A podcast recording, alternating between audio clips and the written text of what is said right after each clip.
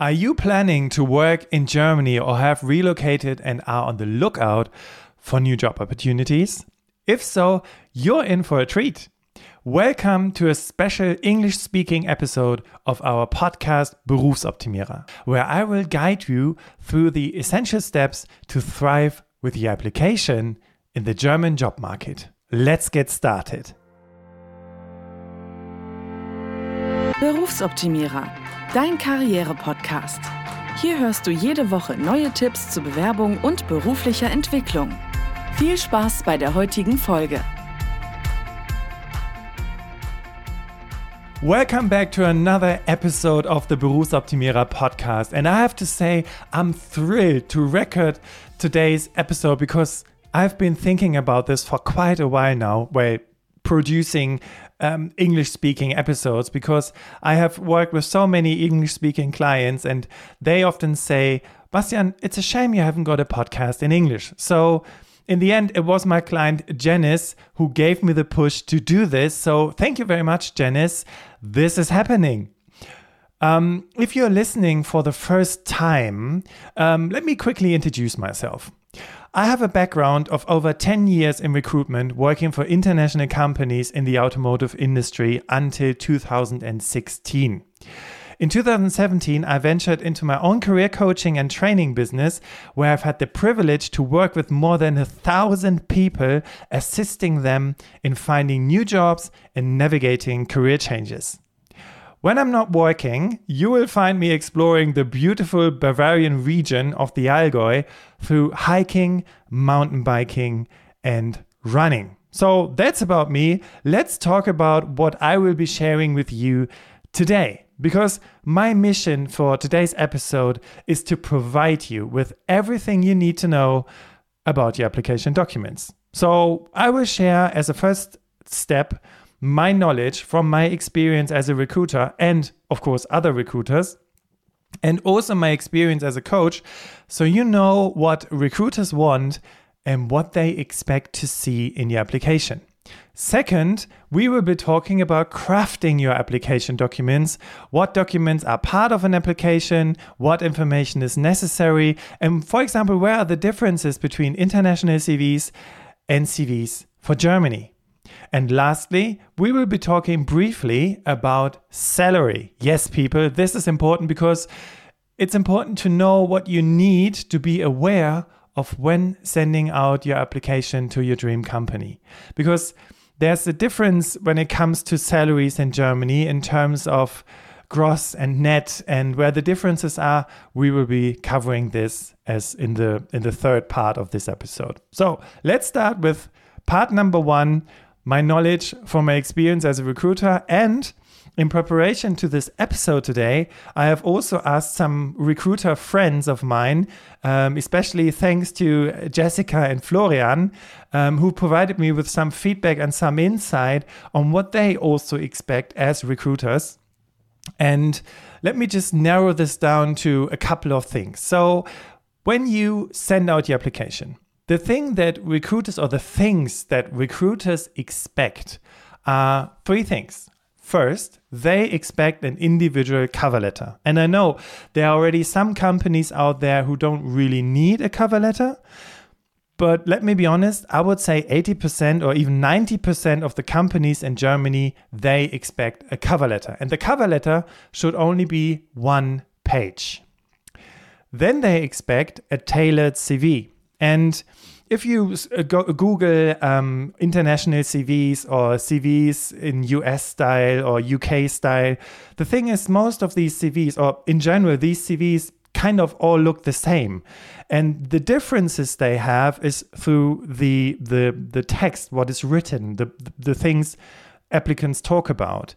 But this is not how it works in Germany. It's not about having the same CV as everybody else. And to be honest, I think this is a very good way because it makes it comparable. So there are some things you need to focus on when creating your CV, and I will talking about I will be talking about this in the second part. Your work certificates and certificates of your qualifications and educational courses you took. Here in Germany, we love references and qualifications. Um, so it's very important that you add these documents to your application. And if you say, Bastian, uh, I have around about 100 different documents about qualifications, which documents should I add? Two things are important. One, when we're talking about work certificates, certificates of your qualifications and educational courses, it's just important to know that German recruiters love these documents, these references. And if you ask yourself, okay, so Bastian, I don't know, I have around about a 50, 50 different qualifications and documents and certificates. Should I send all of them? No, you shouldn't. Because the thing is, what is important in terms of work certificates should be maybe, I don't know, the last five years or something like that. Because um, no, your recent uh, position you worked in or the recent uh, company you worked for. When it comes to courses or certificates for educational uh, for further education, um, you should only add the documents um, that you are also, or you should only add the, the certificates that you'll also be talking about in your CV. So I don't know when there's an Excel course you took, I don't know, 10 years ago, for example, um, but you're not saying this in your CV, you wouldn't need to add this document. And what you can always do to be on the safe side, yeah, if you say, okay, Bastian, I have around about 50 different documents, you can always say in your um, email or in the text, let's say the cover letter or even um, when you upload your documents to the applicant tracking system the company uses there's always a small info box. You can always say to them um, further qualifications or further documents I, I can send up on request. And then you're on the safe side saying i also have some other documents also for you. Another thing is that um, it's important to know that when you send out your application, and this is also for people um, who are applying for a job in general, think about when you send out your application. Let's say, I don't know, you have an engineering degree and you're very deep into engineering or software development or whatever it is, okay? Think about the non expert you're addressing. What do I mean by this? The thing is, people who sit in HR often they're not experts for engineering or software things, they are experts for recruiting and HR. So when you address them, when you write your cover letter or when you design your CV, think about that the only thing these people do or the only question they have to answer for themselves is if you are capable of the job yes or no. And if you are capable of the job yes they pass your cv on to the business area or to the to the hiring manager. So it's important to know that when you design your application documents, to think about the non expert. And this is why you also need to repeat or kind of use the content of the job advertisement in your application documents. And second, here we're talking about um, also demonstrating your experience and the successes you had in your career. This is for the person, this is for the hiring manager. So the person can decide whether you have the necessary project or whether you've had the necessary experiences for the position. So there are always two people you're addressing when you're sending out your application documents. All right. Then, of course, a big plus in Germany, and I know we're just a small country, but yeah, a lot of people want to work in Germany. German is a huge advantage. So, my suggestion or my um, advice is if you have the chance to take some German language courses or to connect with someone who speaks German where you can practice your German. And I know how it is for people from abroad as soon as they start working in Germany. How is it? Well, you come from abroad, you speak English very well, you start working in a company, and all the other colleagues who speak German fluently, they say, Oh, perfect, I can practice my English. And the thing is, through that you wouldn't you won't learn german. So you need to find someone where uh, a person you can practice your german language with because german is a big advantage. Uh, this is what florian always uh, also said to me. If people speak a little bit of german and also know the cultural differences in terms of communication in terms of punctuality right these big german values then it's a very huge advantage another thing is the salary expectation. Every job advertisement or when you apply for a job, either in your application documents, you should write your salary expectation. Um, and if they don't ask this in the job advertisement, they might ask it in the applicant management slash applicant um, tracking system. So asking for a salary expectation. So it's important to also know your numbers. But as I said, we will be talking about this in a couple of minutes. Another thing is, I've also, in preparation for this episode, I also uh, Googled and researched how um, other coaches from abroad in the US or in other countries, what kind of um, suggestions and advice they have for their people. And there's a lot of talking about algorithms that go through your CV and highlight or take out all the relevant information. And if there's no relevant information, there's an automatic uh, decline.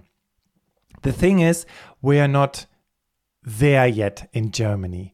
Also, in terms of um, I don't know if you heard about the Allgemeine Gleichbehandlungsgesetz, meaning to exclude any forms of discrimination.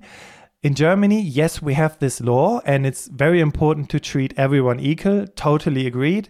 But the thing is, when it comes to application documents, um, and that's why a photo is so important, and I will be talking about this also about in the next couple of minutes, is that in Germany, recruitment is, yeah, kind of also a people thing. Okay. So that's why it's important to know there's no algorithm going through your CV. There's a person reading this through. And if you have a friendly picture and no headshot, like you would have it, for example, for your, um, personal ID because this this is what I also realized when I was recruiting a lot of people from India. They always had these headshots, these uh, personal ID photos where no one was smiling and the picture was a bit blurry. This is not the thing, but yeah, I will be talking about this in a couple of minutes. What I want to say is there's no algorithm. Realize when you're talking to um, um, when you're in contact with recruiters, when you send out your application, you have to think about the person going through this and this is why it's important to know that CVs don't have to be a one page document. They should include a picture and they should have a little bit of design. But um, let's talk about the last thing um, work certificates and also your university degree. Some professions in Germany, such as medicine, engineering, or teaching, they require qualifications, of course. The thing is, if you have passed your degree in a different country, maybe a non European country, it's important to research whether your qualifications need to be evaluated and accepted in Germany. And um, the German expression for that is beglaubigte Urkunden, beglaubigte Zeugnisse. And if if you're interested in how you can do this, just send me a message. I will uh, give you my email address at the end. But if you want to know how to get these beglaubigte Urkunden, how to get your um, certificates beglaubigt, so they are accepted here in Germany, just um, let me know. Let's talk about crafting your application documents. This is the second part of this episode. So it's important um, that the style of applying for a job outside Germany is different. What do I mean by that? Mostly recruiters, international recruiters that are interviewed and where they post an article on the internet, they always say it's all about passion. You have to bring in your passion into your cover letter, blah, blah, blah. The thing is, in Germany, it's about value, it's not about passion. Passion comes when you sit in the job interview and you show them you're interested. But first, when you write your cover letter, please do not do the mis- uh, make the mistake that most people do writing i was thrilled to read your job advertisement and um, uh, i can really uh, think myself into this position. Please don't do that. Please start with value. And what i mean by value is when you're addressing the person the recruiter who's reading your cv uh, your cover letter sorry um, start with okay, so there are requirements in a job advertisement, right? A university degree, some experience, some knowledge and tools, etc. So you should start your the first paragraph of the cover letter should start with that, saying something like, I don't know, with five years of experience in this and this area and a successful um, uh, uh, um, completed degree in blah, blah, blah, and a special knowledge and this and that, I'm applying at the above mentioned position in your company. This is so important because, as I said a couple of minutes ago, recruiters ask themselves, Are you capable of doing the job? Yes or no?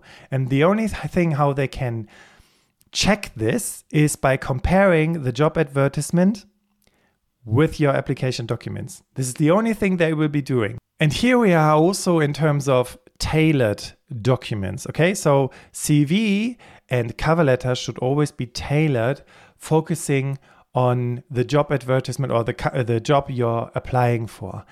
And you could use the job advertisement also for orientation and also in terms of structure when building your cover letter. Um, I've done now, I don't know how many, well, as a recruiter, around about 2,000, 3,000 CVs uh, and, and cover letters I've read almost sounding the same. And as a coach and as a um, person who optimizes and checks application documents of my clients, um, I have optimized so many application documents where people afterwards were more successful in getting the interview for the job. And here's what I've experienced after the last six years what structure in a cover letter really works. So, step number one, and of course, you have the the um, the person you're addressing the cover letter to. So if there's no one, you should maybe research the person on LinkedIn.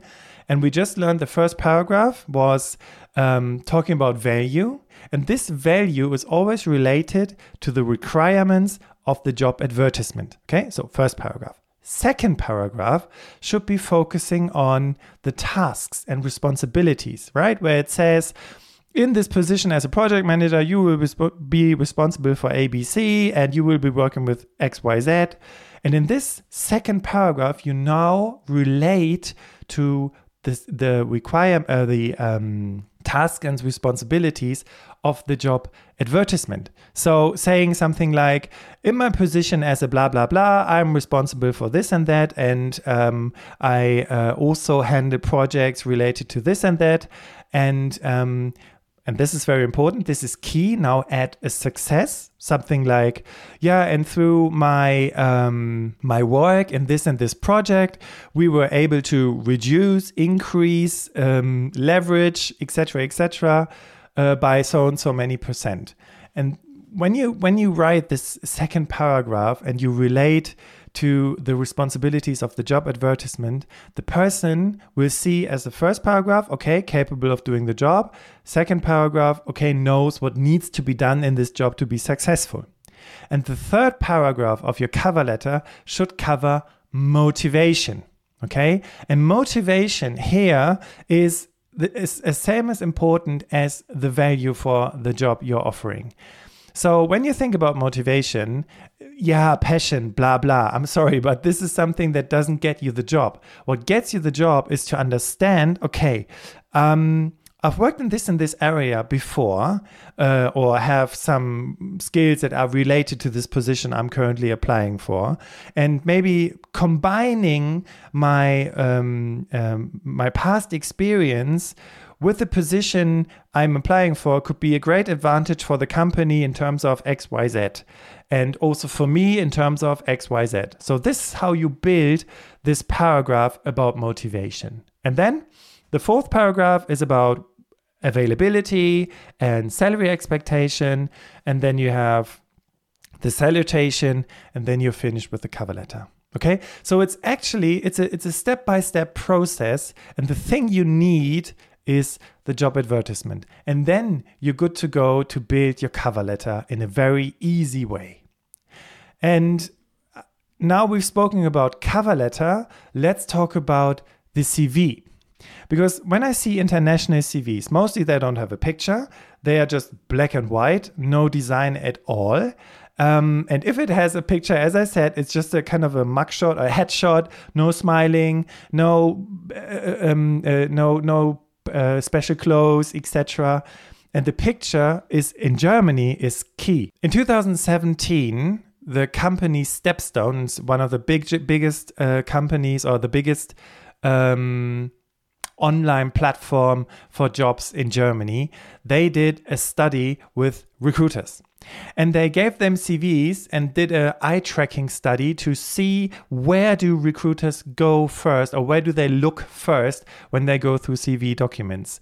And guess what? The first thing where the eyes went to is the picture.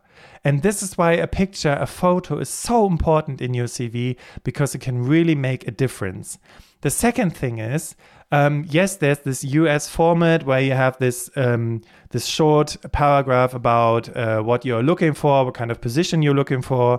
Then you have the next paragraph talking about uh, you're highly motivated with hands-on experience, blah blah blah person, and then you have also your uh, competencies.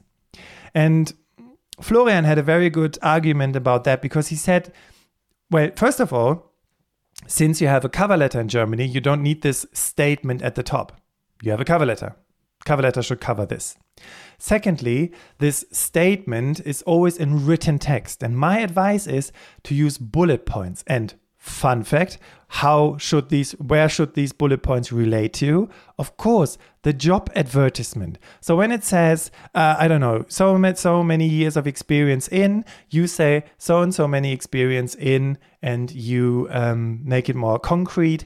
If you're talking about the relevant experience you have in this area okay? So you just use the requirements of the job advertisement and also kind of copy paste this into your short profile at the beginning of the CV, and you find um, things that relate to the job advertisement based on your experience and skill.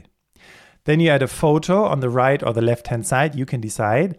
Um, and you don't need these competency word bubble thing anymore where you say, I don't know, I have 20 different competencies like, uh, I don't know. Um, hands-on mentality, uh, hardworking, blah blah blah. Please don't do that because if you put this into your CV, everyone can put this into their CV. The better thing is to think, okay, I have this skill, let's say communication skills, then add a short sentence why you have these communication skills. For example, communication skills through working with cross functional departments on an international scale. Then you explain why you have communication skills, and now it makes sense. Now it's not just a word, okay? Now it's a sentence with proof.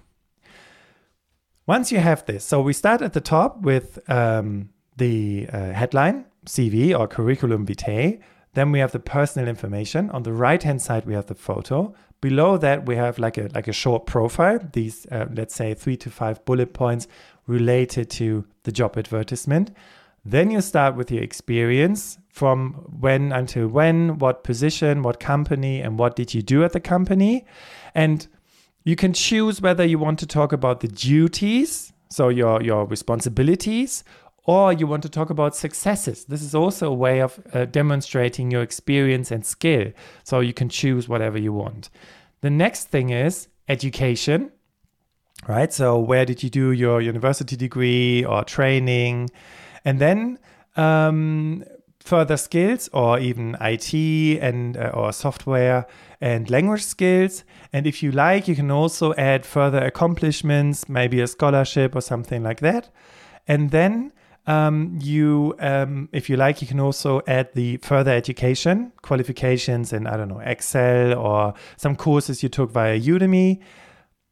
And then signature, and then you're finished with your CV, signature and date, and then you're finished with your CV and you're good to go.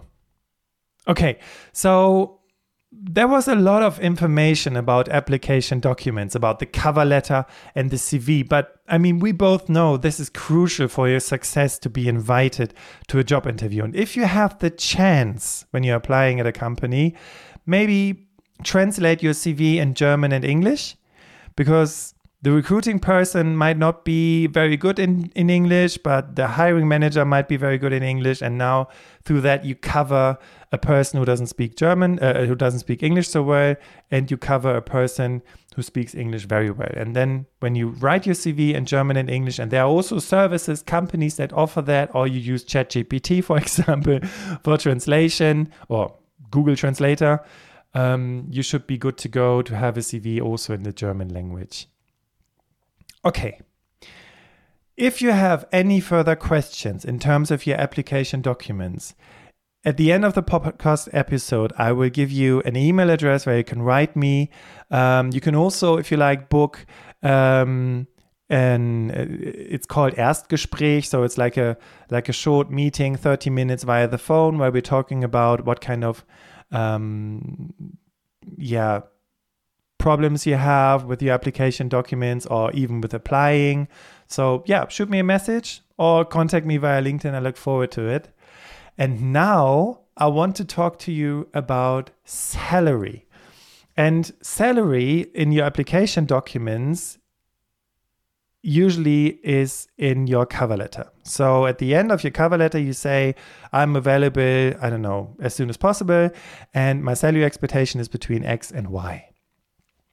And what most people don't know when they're from abroad is there's a difference between gross, in Germany it's called brutto, and net, netto. And gross and net um, is important because when you send out your application, you always communicate the gross, never the net. Why? Well, in Germany, you pay tax and insurance um, with your salary, and when your um, and your when your employer when your employer pays you no, hands out your gives you the pay slip, you can see that tax and insurance is directly reduced by the from the gross amount, and the difference is your net. So why cannot you communicate your net? Because there are differences in tax group in Germany in terms of insurances and other things, and that's why you always have to give them your gross amount. And if you're insecure about salary, okay, so what can I ask for? What is a proper salary in that area? Research salaries on pages like, for example, kununu.de or glassdoor.com.de. Um, but please do not take this for granted, okay? Do some more research in the industry because there's also a difference between a manufacturer, a supplier, and a consulting company. Okay, so there are also salary differences in that.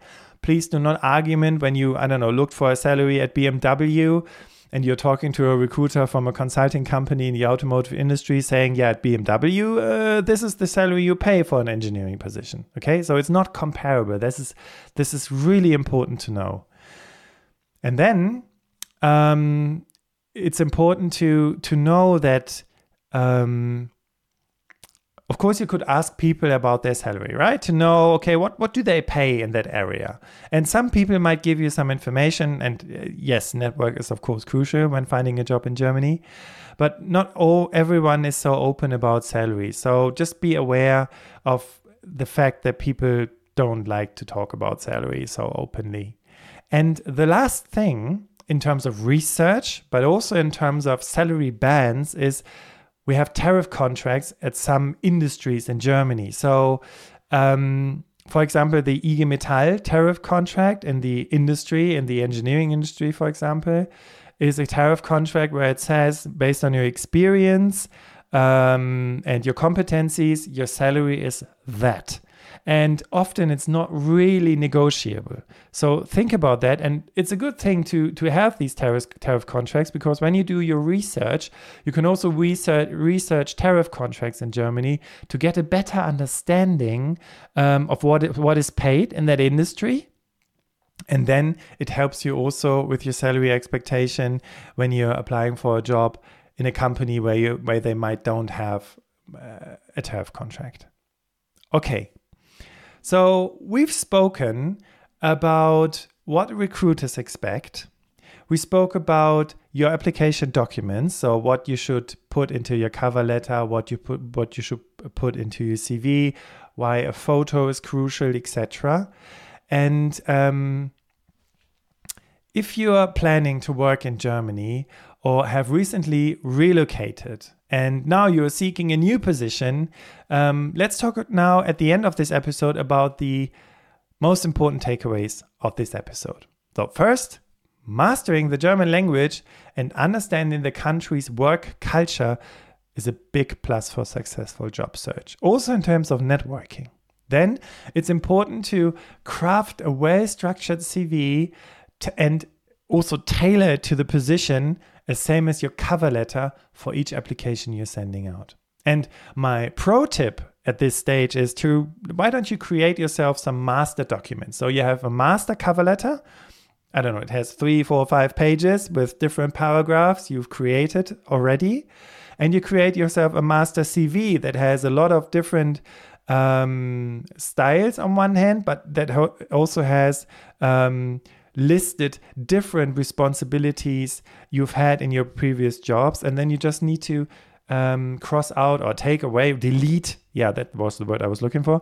Delete the ones you do not need to put the focus more on the uh, responsibilities and skills that are relevant for the position. So, master CV, master cover letter saves you a lot of time.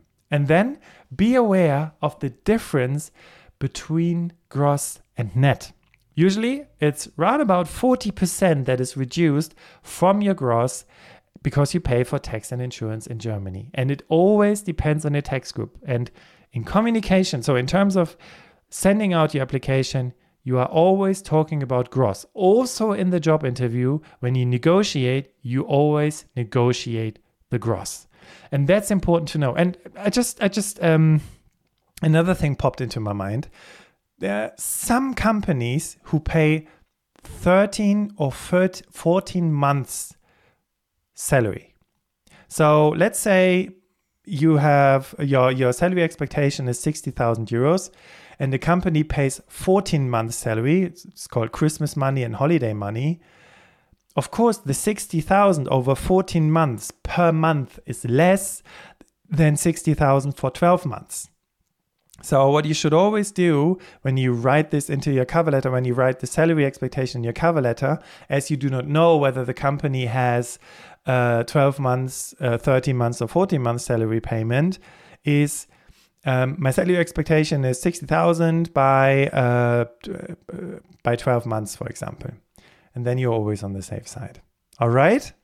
So, as I said at the beginning, um, this is my first English recorded or English speaking episode in the Berufsoptimierer podcast.